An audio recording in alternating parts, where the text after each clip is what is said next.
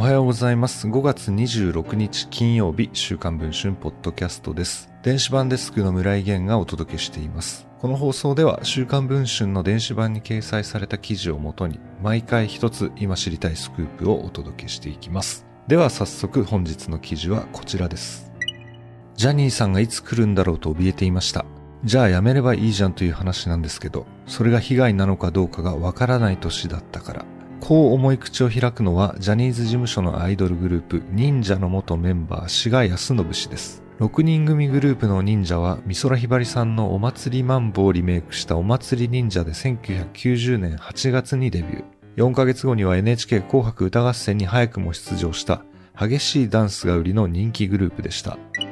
イギリスの BBC が番組でジャニー北川氏の性加害を取り上げて以降、週刊文春はこれまで12人の元ジュニアの男性たちの証言を伝えてきました。しかし、実際にデビューまで果たしたジャニーズのアイドルから性被害の証言を得るのは初めてのことです。これまでの元ジュニアたちの告白には、売れなかった腹いせで言っているなどと心ない意見もありました。しかし、デビュー組である志賀氏の登場は、そういった声をかき消すことになりました。志賀氏が告白したきっかけは、ジャニーズ事務所の藤島ジュリー恵子社長が動画と文書でジャニー氏の性加害について説明した際の発言でした。志賀氏はこのように語っています。ジュリーさんが知りませんでしたと言ったことに対して嘘つけと思った。知ってたでしょって。そして、紅白にも出た。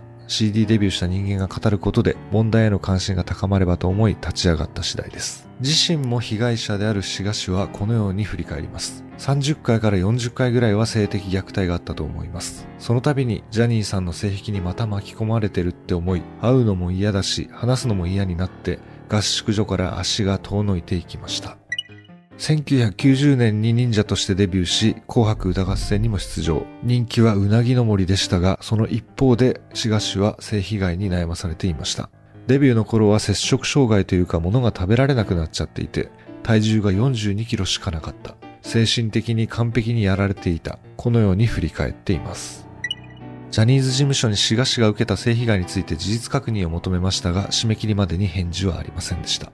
彼は一体どのような被害を受けたのでしょうか？詳しい内容は週刊文春電子版で読むことができます。ぜひこの機会に週刊文春電子版の方もチェックをしていただければと思います。それでは本日のポッドキャストはこの辺りで終わりたいと思います。